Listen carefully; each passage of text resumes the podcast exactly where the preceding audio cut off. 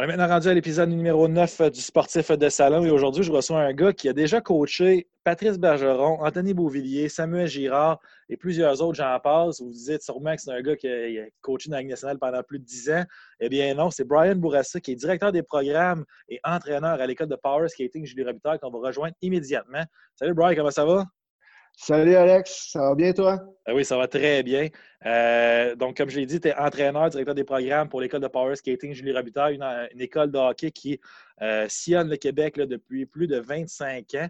Et là, avec la situation actuelle de, la pandémie de la COVID-19, c'est quoi la, situation actuellement pour l'école de Power Skating Julie Robitaille?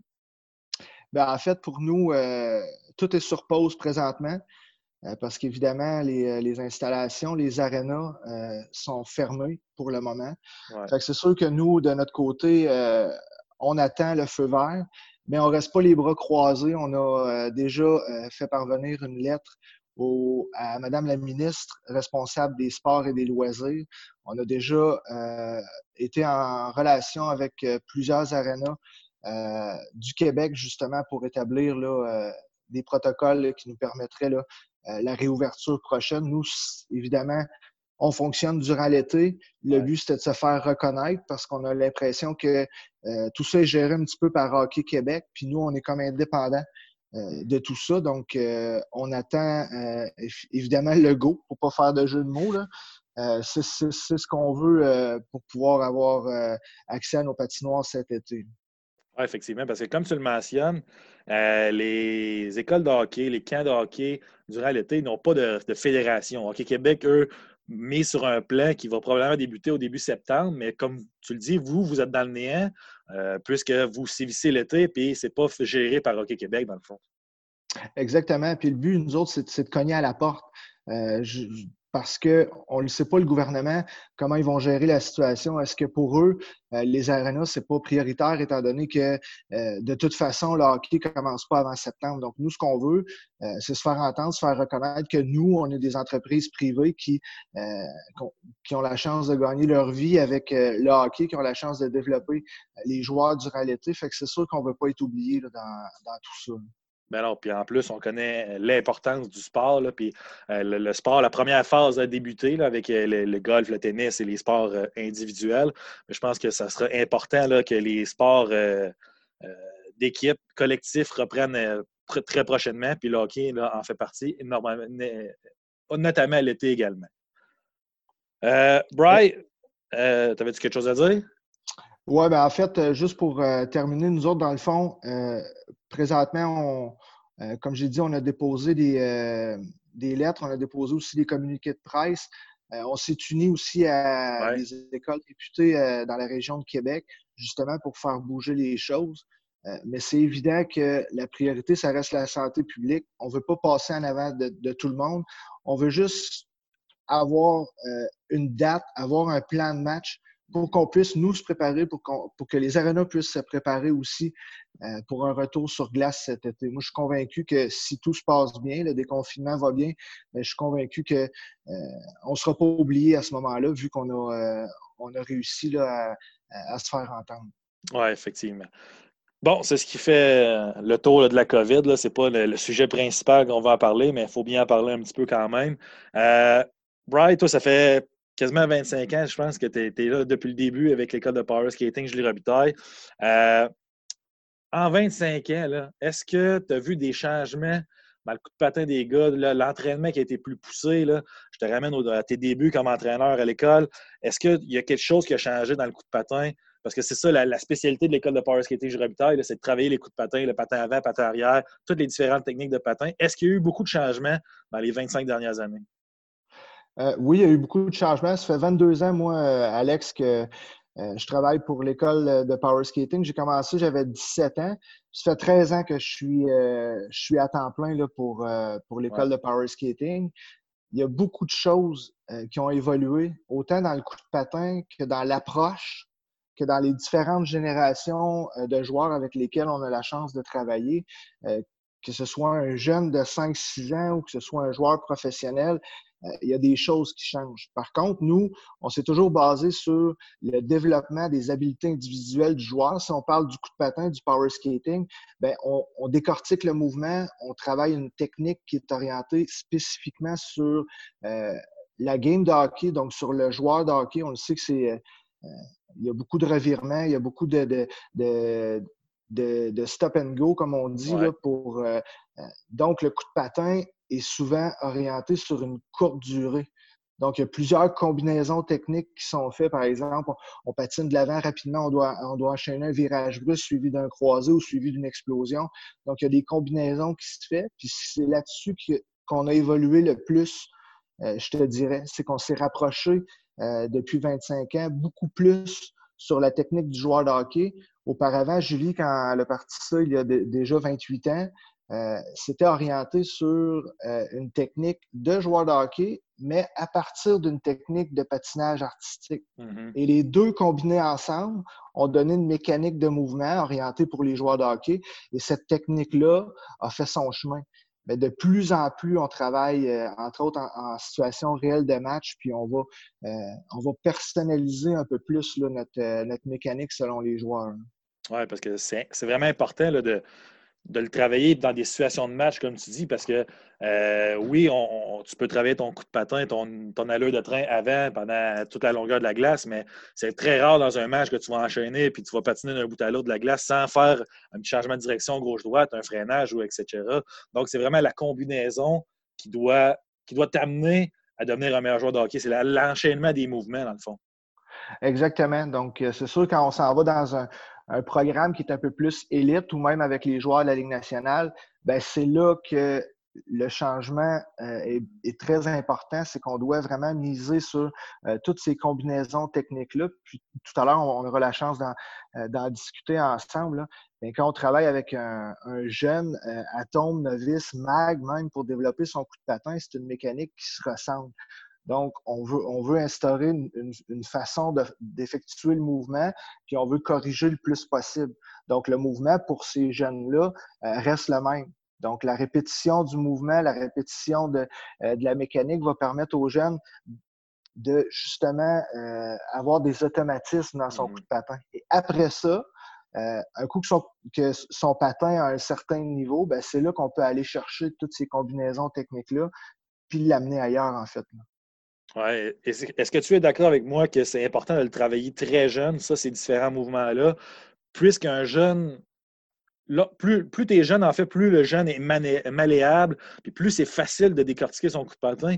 Tandis que si, exemple, tu prends un gars qui est rendu déjà midget, par exemple, qui a 16, 15, 16, 17 ans, puis que ça fait 10 ans qu'il patine de la même façon, là, ça va être beaucoup plus difficile de, le changer. Est-ce que tu es d'accord sur ce point-là?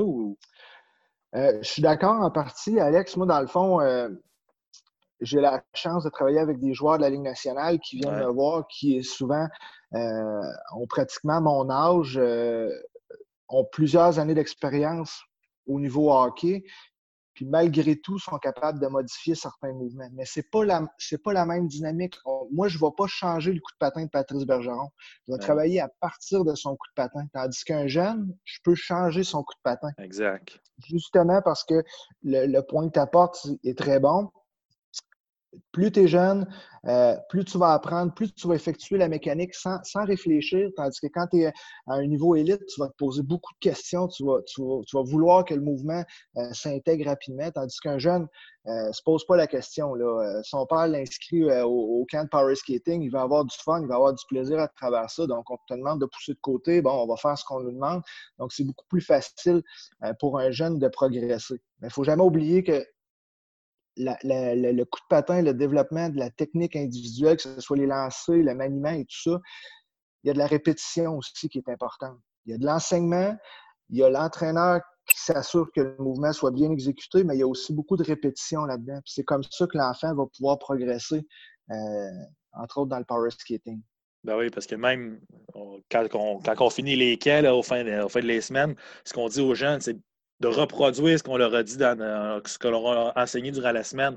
Parce que s'ils viennent juste une semaine, puis qu'ils oublient complètement ce qu'on leur a dit durant la semaine, puis qu'ils ne le reproduisent pas par la suite avec leur équipe, bien là, l'enseignement est complètement perdu. C'est important que le jeune fasse des répétitions de ce qu'on leur a dit, puis qu'il pense aux points techniques qu'on leur dit pendant la semaine, parce que sinon, c'est perdu dans le sens. Exactement. Puis des fois, euh, j'ai l'occasion de travailler en semi-privé ou en privé avec certains jeunes, puis souvent, je vais donner des petits devoirs. Euh, justement, que ce soit mental ou que ce soit euh, sur des répétitions de mouvements. Je vais donner des petits devoirs pour ne pas qu'il oublie ce qu'il est en train de faire, puis pour pas qu'il oublie que cette partie-là est importante. Puis à partir de là, mais ça s'intègre, ça devient de plus en plus un automatisme.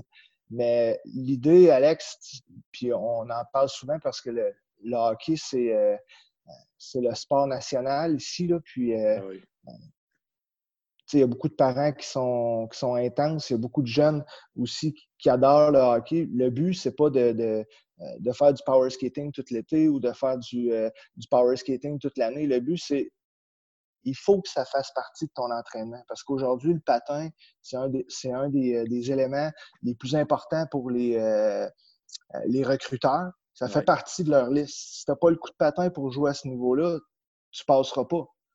Donc, tu sais, il y a plusieurs autres éléments, entre autres le, euh, ce que tu as parlé avec euh, Xavier Boucher, le hockey sense et tout ça, mais le, patin, ça reste un élément extrêmement important.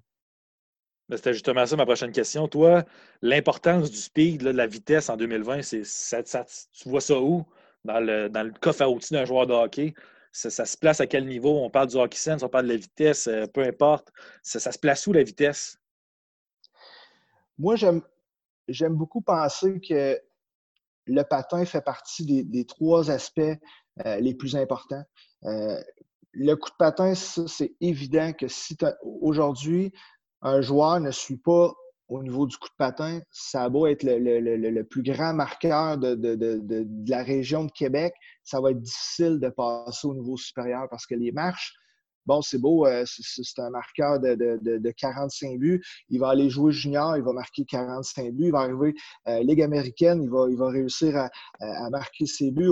On, essaie de passer le niveau supérieur, ça va trop vite, pas capable de se positionner euh, comme il faut. Donc, le hockey sense, à ce moment-là, est handicapé par son patin.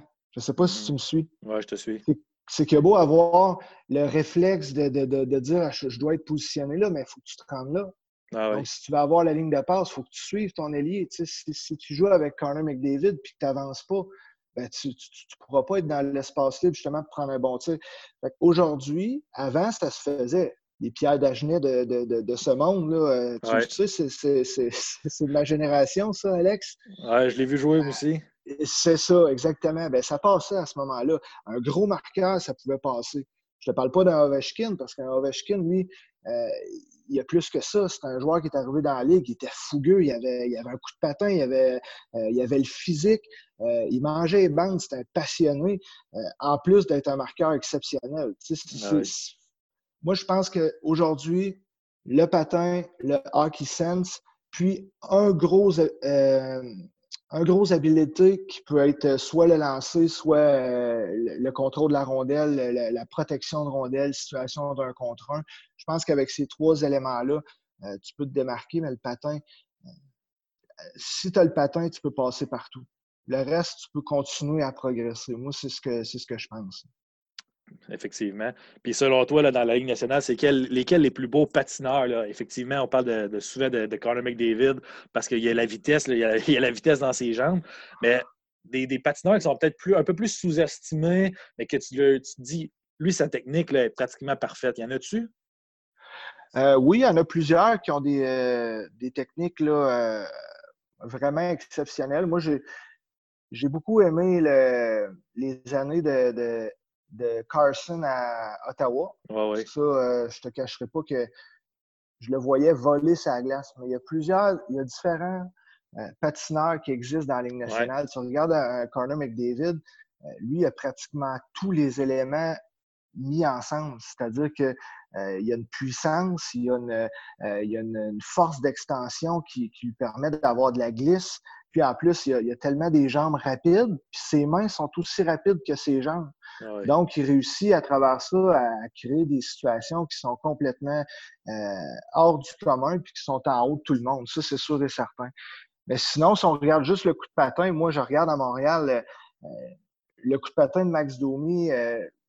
J'aime beaucoup sa position de base. Puis cette année, je ne sais pas si, tu l'avais vu, Alex, mais il a gagné le, euh, le concours du, plus rapide du Canadien avec euh, le, tour de patinoire. Là. Puis, euh, il y avait une photo qui avait sorti sur sa position de base. C'est, mais pourtant, c'est un petit joueur. Ben, avec cette position assise-là, il est capable d'aller chercher une, pleine extension. Puis, étant donné qu'il a des plus petites jambes, ben, il est capable d'aller chercher un rythme qui est soutenu, puis ça lui permet justement d'avoir toute cette vitesse-là. Paul Barron aussi, c'est un bon exemple de, de patineur là, qui, qui, est extrêmement, extrêmement rapide.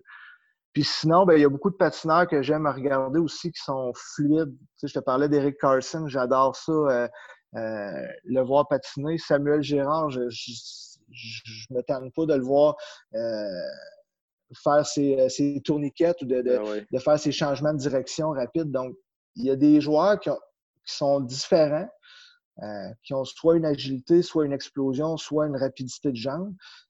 mais Connor McDavid, on, on se cachera pas qu'il y, a, euh, tout ça en même temps, là, euh, avec les feintes, les mains, puis euh, le lancer. Le, le hockey c'est incroyable, les, générations de joueurs qu'on vit présentement. Moi, ça, ça m'épate. Effectivement. Puis Eric Carlson, c'est un très bon exemple, un gars qui, était très fluide, qui glissait, qui glisse énormément sur la glace. Puis là, il y a une technique de patin qu'on enseigne énormément chez les jeunes. C'est les, croisements avant, les, patineurs qui, changent de direction énormément chez gauche-droite lorsqu'ils patinent mm-hmm. euh, de côté. Euh, il y en a des très bons dans la Ligue nationale, là, McKinnon, euh, Barzell, même McDavid le fait à l'occasion également. Mm-hmm. À quel point cette technique de patin-là peut élever le niveau de ta game à un autre niveau? Moi, je pense que ces croisements-là sont de plus en plus euh, importants. Dans la Ligue nationale, l'importance de ces croisés-là, c'est qu'en zone centrale, tu n'as pratiquement pas d'espace. Ah, exact. Puis souvent, les joueurs avec qui j'ai l'occasion de travailler, ils me parlent souvent de la zone neutre. Ils disent J'ai pas de place en zone neutre. Euh, on, se fait souvent contrer euh, rapidement. Les, joueurs ont des bâtons exceptionnels en défensive. Euh, aujourd'hui, la Ligue est, de loin supérieure à ce qu'on a vécu, du moins à mon époque. Puis ça, ça fait une grosse différence. Donc, les croisements, ce que ça va amener, c'est que justement, ça va amener à faire bouger le bâton. Donc, le, joueur défensif va devoir être un peu plus actif avec son bâton. Donc, ces croisés-là vont pouvoir permettre de, contrôler ce bâton-là et euh, de se donner du temps et de l'espace, tout simplement. Puis, euh, je pense que McDavid, c'est celui qui utilise le mieux les deux. C'est-à-dire, quand, quand il y a un espace, il va utiliser son accélération, qui est absolument incroyable. Mais quand il se trouve dans une situation un peu plus coincée, ben lui, il va trouver le moyen de, se démarquer, de passer entre deux défenseurs, puis il va utiliser ça, ce type de croisement-là. McKinnon, c'est un super de bel exemple.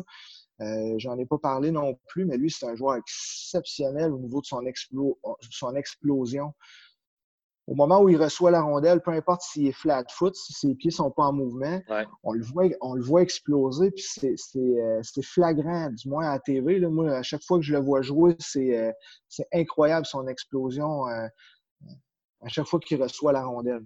Ah oui. Puis l'explosion, c'est souvent ça qu'on se fait dire hein, en, tant qu'entraîneur de, power skating. J'aimerais ça que mon, jeune améliore son explosion. Je veux qu'il soit plus mm. explosif, je veux qu'il qu zippe un peu plus, je veux qu'il ait plus de, de, edge de cette façon-là. Comment on peut travailler ça, l'explosion? Parce que oui, ça, un moment donné, ça part de la musculation, donc il faut que tu aies un peu plus de jambes, mais techniquement, sur la glace, comment on peut devenir plus explosif? Parce que c'est tellement, dans un sens large comme, euh, comme terme, devenir plus explosif. Euh, comment on peut travailler ça, notre explosion? Oui, puis souvent, les, euh, que ce soit les parents ou les, euh, jeunes qui viennent me voir pour justement dire Ah, mon joueur n'est pas assez explosif, ben moi, moi je, vais aller, je vais aller gratter un petit peu, je vais aller poser des questions, je, veux qu'ils me mettent en situation, quelle situation de match? Tu trouves que ton jeune n'est pas explosif? Ben C'est à partir de là, des fois, qu'on trouve qu'on trouve des termes qui ne sont pas les bons. Mmh. L'explosion, c'est d'être capable sur une fraction de seconde de jumper. Donc, on parle des trois premiers steps, euh, que ce soit de face, de côté, euh, que ce soit aussi les, euh, croisements. avant, c'est un, type d'explosion qui peut se faire très bien lorsque tu es flat foot devant un défenseur, puis tu veux exploser d'un bord ou de l'autre pour essayer de créer du temps et de l'espace. C'est de l'explosion aussi. Mais souvent, les, les, parents, ils vont, ils vont dire Ouais, mais moi, c'est son explosion dans l'accélération il n'est pas rapide dans son accélération. Oups, là, on revient en arrière. Là, c'est la technique de, patinage avant qui a un problème. Bon, le dos est trop penché, l'extension est trop vers l'arrière. Donc, il y a plein, il y a plein de, choses qu'on doit travailler qui permettent qui permet aux joueurs d'être un peu plus confortables et de maximiser surtout la puissance de ses jambes.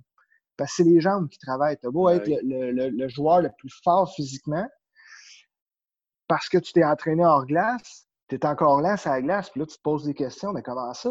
Euh, moi, j'enlève quatre plates au, euh, au, squat. Je comprends pas pourquoi je suis, euh, suis pas explosif. Souvent, ça va partir de la technique, de la position d'épaule. il ne travaille pas avec la bonne partie de son pied aussi quand il effectue ses, jumps, ses, départs rapides. Donc, c'est tout ça qui se travaille, là, du moins de mon côté, là, avec mon expertise en power skating. Ah oui, ben, c'est tellement intéressant. On va y aller justement, là, euh, on a parlé d'un peu de GoPro depuis tantôt. Mais toi, tu as travaillé avec des pros. Euh, ça, remonte à qui ta première expérience avec un joueur professionnel? C'était qui? Puis c'était quoi ton feeling avant d'arriver? Puis de te dire, hey, aujourd'hui, je travaille avec tel joueur. Ah, écoute, euh, Alex, moi, j'ai un parcours qui, qui est un peu différent. Je ne suis pas un, entraîneur, je suis un je ne suis pas un entraîneur d'équipe. dans le fond, ça m'est arrivé plus jeune de, coacher, puis euh, j'ai arrêté ça parce que, en fait, euh, c'était pas ma place derrière un banc. Moi, ce que mm-hmm. j'aimais, c'était d'être sa glace avec les joueurs. Puis euh, j'ai commencé, comme je te dis en début de, de podcast, j'ai commencé à 17 ans avec Julie. Puis L'année suivante, à 18 ans, euh, je débutais mes camps juniors. Mais à 18 ans, tu as des joueurs qui ont 20, euh, des fois 21 ans, euh, qui viennent dans, nos camps juniors. Puis, écoute, ça a commencé comme ça. J'ai été comme barouetté. Moi, mon rôle, c'était de, faire des démonstrations. Donc, je n'avais pas nécessairement d'enseignement à faire. Puis c'est là que j'ai développé un petit peu ma passion. Je ne te cacherai pas que j'étais stressé au début un petit peu, d'aller voir un jeune junior de 20 ans, alors que moi-même, je n'ai pas joué junior. Tu sais, souvent, dans le monde du hockey, on, se réfère beaucoup à ça, puis dire Toi, tu as joué où? Pour, pour avoir une crédibilité, il faut que tu aies joué plus haut que la personne avec qui tu travailles. Euh, puis moi, j'ai amené cette, cette, mentalité-là ailleurs parce qu'en réalité, j'ai euh, j'ai eu des expériences midget 3, junior majeur, mais j'ai jamais joué midget 3, j'ai jamais joué junior majeur, euh, une saison complète. Mais moi, j'ai développé mon coup de patin. c'est ça qui m'a amené à 21 ans à diriger des camps juniors et à 23 ans de commencer mes premiers euh, joueurs pro. Pour répondre à une partie de ta question, je suis arrivé là comme un enfant qui, qui vivait un rêve. Ah Carrément. À 23 ans, c'est pas normal d'embarquer avec des joueurs de la Ligue nationale alors que toi, euh, pas plus tard que là, 5 euh, ans, tu rêvais toi aussi de jouer dans la Ligue nationale. Fait qu'évidemment, moi, ça a été comme un, euh, un petit peu intimidant. Julie m'a super bien épaulé là-dedans. Julie était très solide sur la glace avec les boys. Puis tranquillement, pas vite, moi, j'ai pris de l'assurance. J'ai j'ai développé aussi mon œil parce que ça, c'est une des parties les plus importantes quand tu travailles avec un joueur pro. Il faut que ton œil soit aussi vite techniquement mmh pour répondre à leurs besoins. Fait que c'est ça un peu qui s'est bâti au travers de ça, mais à chaque fois, puis même aujourd'hui, j'ai 39 ans, puis euh, je demande des photos avec les gars, puis je suis pas gêné. Là. Je dis, Sean Couturier, viens, on, peut-tu prendre une photo? Moi, je, suis fier de ça, puis je suis, euh, je suis un fan de hockey, j'écoute le hockey, puis ça. ça comme, comme quand j'étais petit. Je me sens exactement comme ça à chaque fois que je le fais. Puis, euh, c'est sûr que c'est des expériences inoubliables pour moi. Ça fait partie de mon parcours, puis ça, je vais m'en souvenir toute ma vie. Ben oui, c'est clair, c'est tellement une belle expérience. Puis comment qu'on travaille avec un GoPro? Est-ce qu'on doit s'ajuster? Est-ce que, comme tu dis, il faut avoir l'œil plus vif? Parce que les, détails, ça va, être des, micro-détails que tu vas travailler avec eux autres. Comment tu ajustes ton enseignement vis-à-vis de euh, ce qu'on fait 90% euh, du temps avec des novices, des atomes, des piouis, des bantams, etc.? En fait, tu l'as bien expliqué, là, 90% du temps, donc la, majorité de notre clientèle, on va établir une mécanique, donc euh, une technique de patinage. On va donner les points clés, on va travailler la même technique pour tout le monde. Le mouvement, il doit se régulariser justement pour qu'il devienne un automatisme. Un pro n'a pas besoin de ça. Pas, euh, pas au début. Le pro a déjà une façon de patiner. Le pro joue déjà dans la Ligue nationale. Donc, mm-hmm. automatiquement, il y a des lacunes dans son patin. Donc, là vient l'importance, comme tu dis, d'aller dans les micro-détails, d'aller dans le spécifique. Les gars, souvent, ils vont arriver avec euh, euh, des, situations précises. Puis moi, je vais poser des questions aussi avant d'embarquer sa glace. Euh, y a-t-il quelque chose, les boys, que vous voulez travailler? puis les gars, ben, souvent, sont bien ouverts. Puis ils vont dire, moi, je, je, veux travailler mon explosion, je, veux retravailler ma fluidité. Euh, moi, j'ai une situation précise, comme euh, à un moment donné, Patrice Bergeron est arrivé un été, puis euh, euh, il jouait à ce moment-là pour Claude Julien. Puis il me mm-hmm. dit Claude me demande de faire. De, de, suivre en repli défensif, d'être très, très près de mes défenseurs. Quand je me replie, mais à chaque fois qu'il y a une contre-attaque, je sens pas que j'ai ce qu'il faut pour jumper et aller appuyer mes ailiers. Donc, à ce moment-là, ben, on, a, on a juste représenté la situation. Je dis, montre-moi ce que tu fais. Fait qu'il m'a montré ce qu'il faisait. Puis à partir de là, on a développé des, des, des, des mécanismes dans, dans, dans, ce type de changement de direction. On voulait aller voir est-ce que c'est plus rapide pour lui d'avoir un virage brusque, mm-hmm. suivi d'un départ, ou d'avoir euh, simplement des croisés pour se rapprocher euh, de son allié. Puis on a établi ça, puis selon ce que lui était le plus confortable, puis que lui se sentait le plus rapide. Donc on a travaillé comme ça, puis avec tous les gars, c'est la même chose. Sean Couturier, cet été, il est venu me voir, puis il me dit Moi, il dit euh, C'est pas compliqué, Brian, je veux, je veux euh, patiner comme Jack Eichel. Donc là, moi, j'ai dit OK, Sean, j'ai dit parce que c'était pas Jack Eichel. J'ai dit Est-ce que tu as vu patiner Jack Eichel? Justement, j'ai l'impression qu'il qui flotte sa glace. Il y a des grandes extensions. Puis, si tu remarques la technique de Jack Eichel, c'est exactement la même technique de patin qu'on enseigne euh, à l'école Power Skating Julien Robitaille. C'est la même extension. La position de base est parfaite. Puis lui, effectivement, il a des grandes jambes. Hein. Mais ça, c'est du, du, travail. Puis j'ai dit, Sean, moi, j'ai dit, tu pourras pas patiner comme comme euh, euh, Jack Eichel, parce que toi, tu es Sean Couturier, mais ce qu'on peut faire, c'est amener certains éléments dans ton patin qui vont te permettre d'avoir plus de glisse, de mieux glisser, puis d'avoir l'impression de suivre plus facilement le jeu. Mais ben, ça, c'est des anecdotes que je te raconte, Alex. Puis euh, tous les joueurs ont leur particularité. Puis tous les joueurs sont un petit peu. tu sais, on, ils ont besoin qu'on prenne soin d'eux autres. Fait c'est vraiment cool. Moi, je trouve que les, euh, les boys, là, quand on travaille ensemble, ils ont, ils ont une facilité d'appliquer ce qu'on demande, mais ils ont aussi euh, l'éthique professionnelle. Un jeune n'a pas nécessairement ça en bas âge. Hein. Non, effectivement. Plusieurs vont en avoir euh, quand ils évoluent en élite, mais sinon, l'éthique professionnelle fait en sorte que tout ce qu'on dit, tout ce qu'on fait, ben, c'est appliqué rapidement. C'est pour ça que ça revient à dire que les pros sont capables de s'améliorer, mais selon certains, euh, selon certaines bases qu'ils ont déjà. C'est comme ça qu'on un petit peu qu'on travaille. Oui, mais c'est parce que évidemment, les gars sont là pour travailler parce que c'est eux qui décident de venir te voir, c'est eux autres qui décident de te payer, de te dire, regarde, je veux que tu travailles telle affaire pendant une semaine, deux jours, peu importe. Fait que c'est sûr qu'eux autres vont arriver avec la, la, bonne éthique de travail parce que sinon, ils resteraient chez eux puis ils feraient autre chose, dans le sens qu'ils veulent travailler puis ils veulent. Puis c'est pour ça qu'ils se sont rendus là également.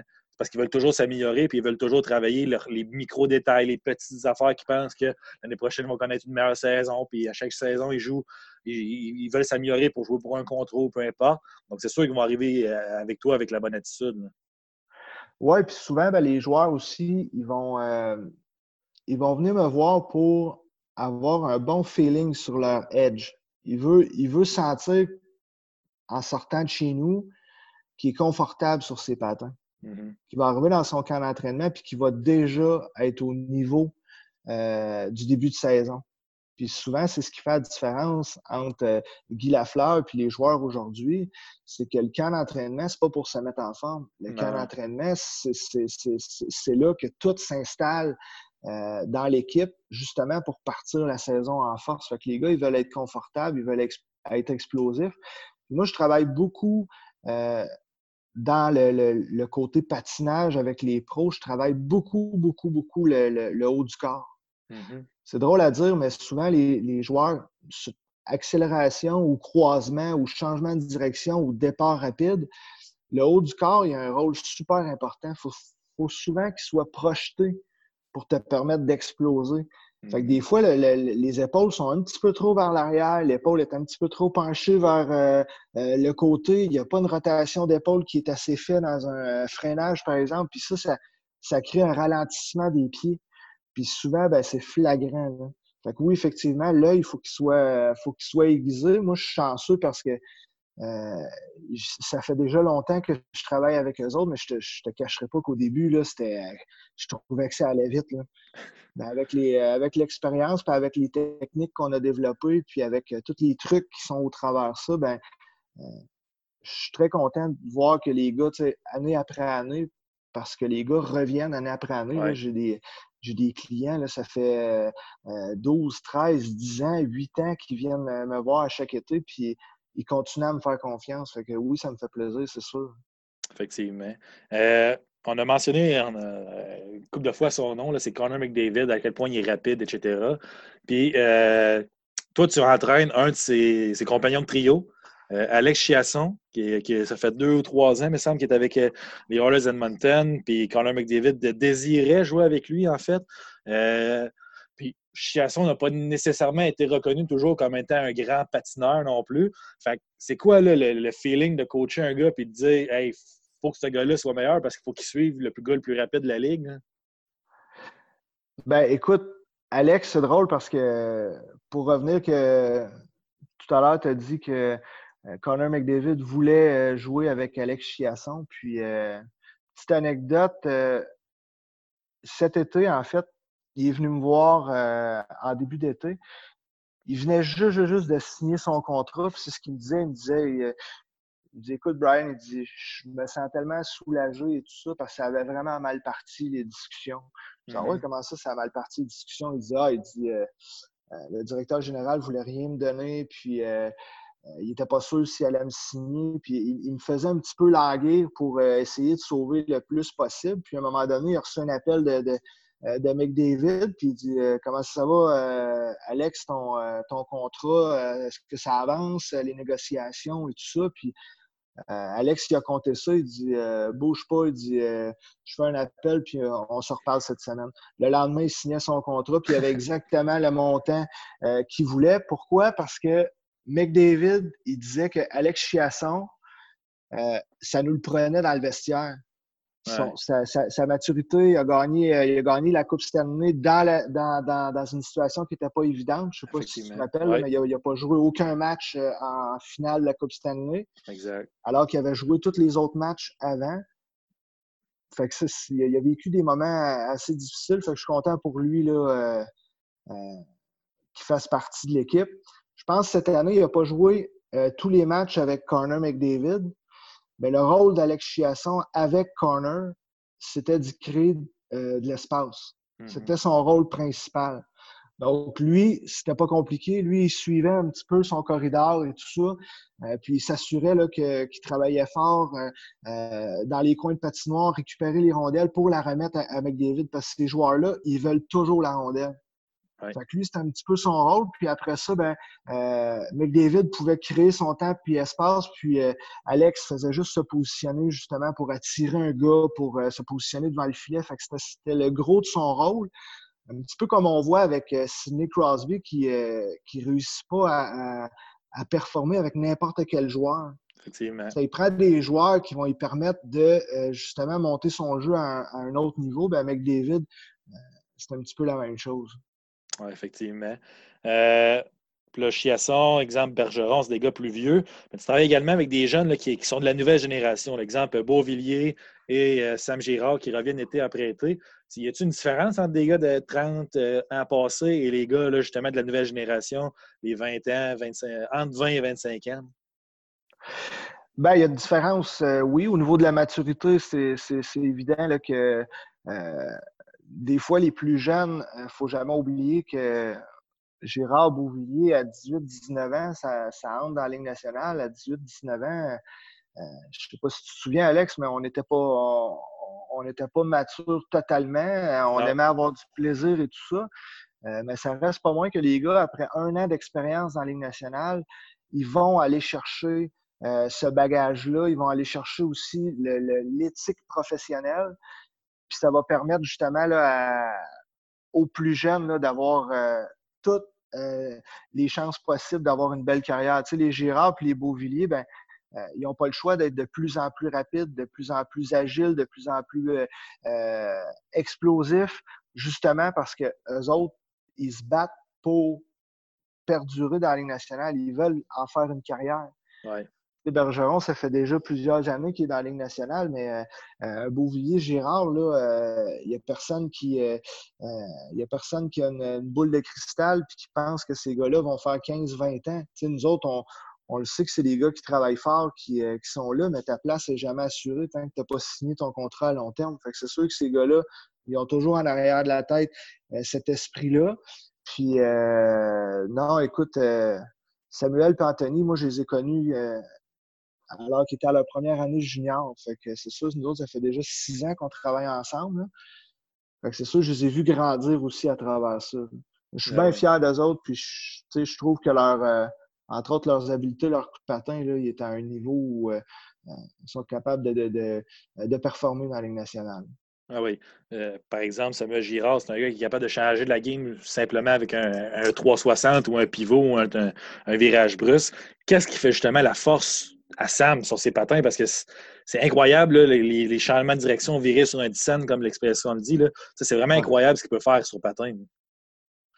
Samuel, à la base, avait déjà un, beau coup de patin. Il manquait un petit peu d'explosion. Il y avait différents aspects dans son, dans, son patin qui étaient, euh, qui étaient plus négligeables un peu, qu'on a travaillé dans, dans les dernières années. Euh, mais c'était surtout sur l'explosion. Sam a une mobilité, une agilité. Comme on dit, il tourne sur un dixième, donc ses, euh, ses virages brusques, ses changements de direction, il est super dynamique. Mais Samuel, je ne sais pas si, tu te rappelles, au moment où il jouait euh, junior, il avait un rôle un petit peu plus offensif, moins, défensif. On lui, on lui reprochait un peu sa défensive. Il y a eu des, il y a eu des déceptions au niveau de, de Team Canada.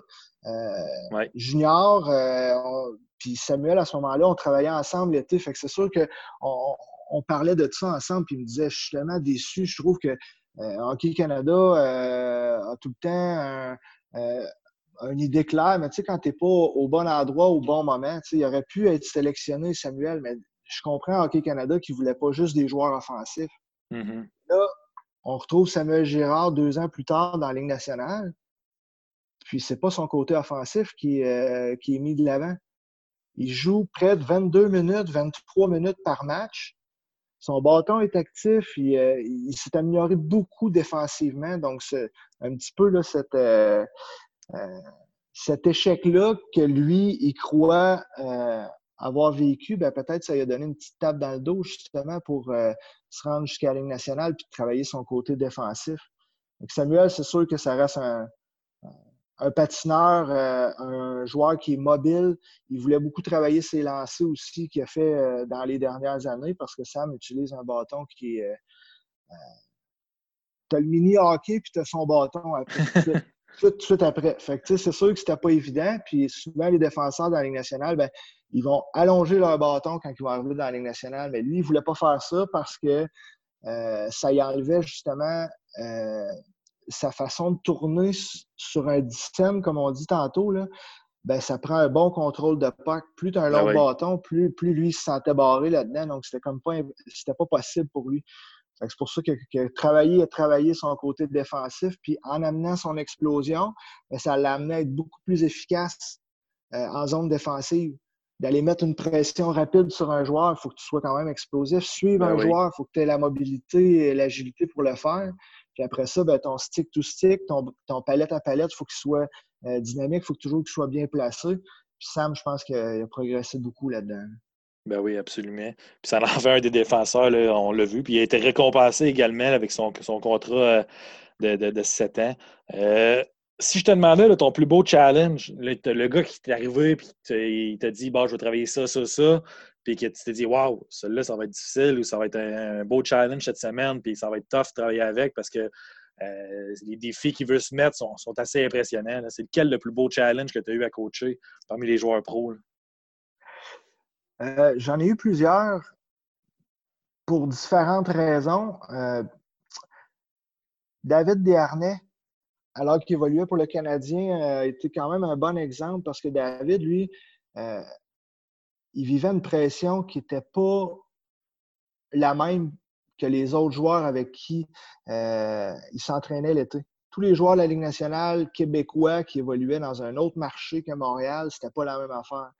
Fait que David, lui, s'était mis une pression supplémentaire, puis il y avait une pression qui était grande aussi parce que, euh, évidemment, on, on l'a projeté centre numéro un, alors que Ouais. euh, il performait, tout était beau, mais quand il performait pas, euh, il se faisait lancer des tomates. Fait que David, lui, avait un désir de, de, de, de, de s'améliorer.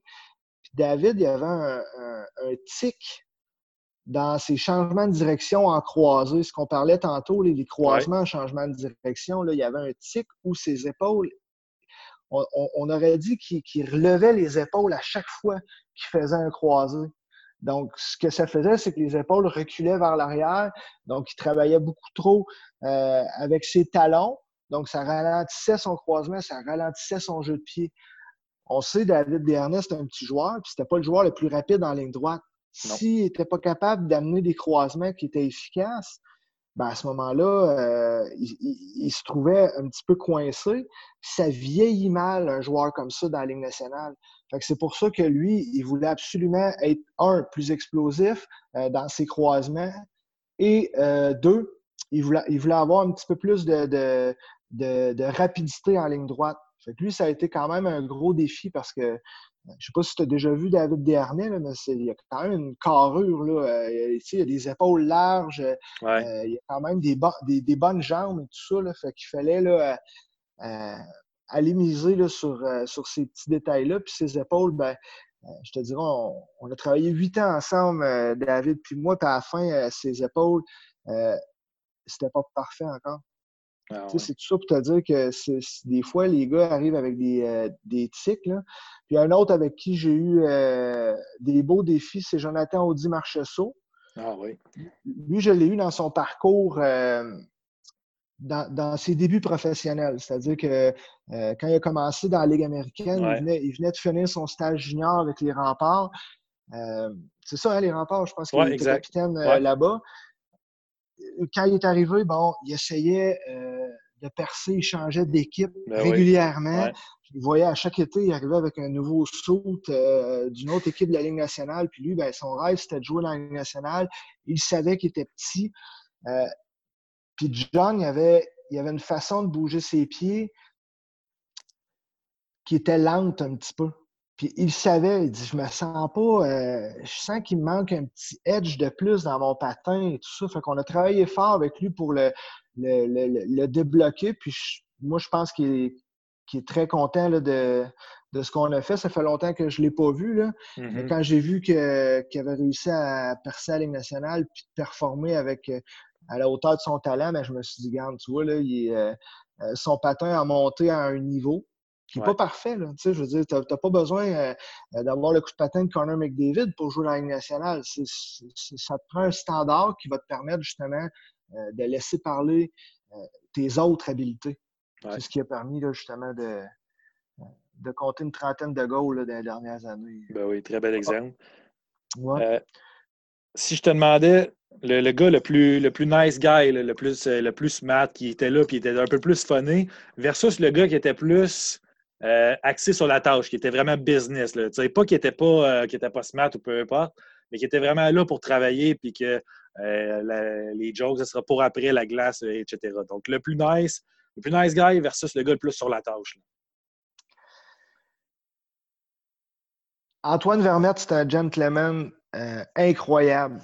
Il était, je te dirais, Alex, moi, j'en ai pas de joueurs qui n'était pas sur la tâche, là, qui, était, qui était plus funné que sur la tâche. Euh, j'en ai pas eu.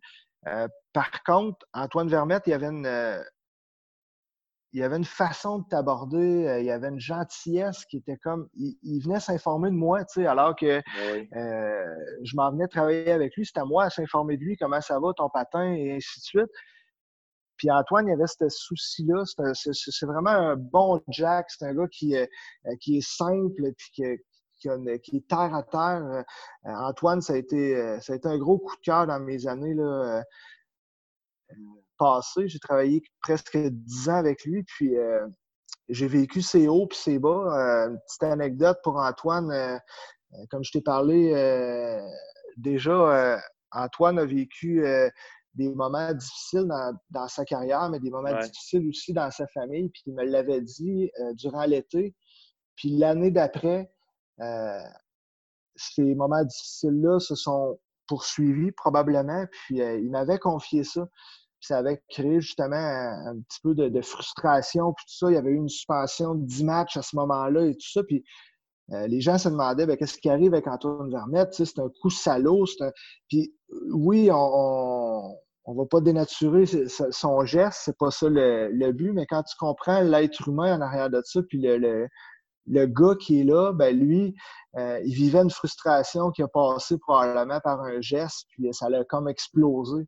Et quand tu connais le, le gars, c'est un des plus gentilshommes que j'ai connus, moi, en tout cas, des, euh, euh, des, des, de la quinzaine de joueurs de la Ligue nationale avec qui j'ai travaillé, lui.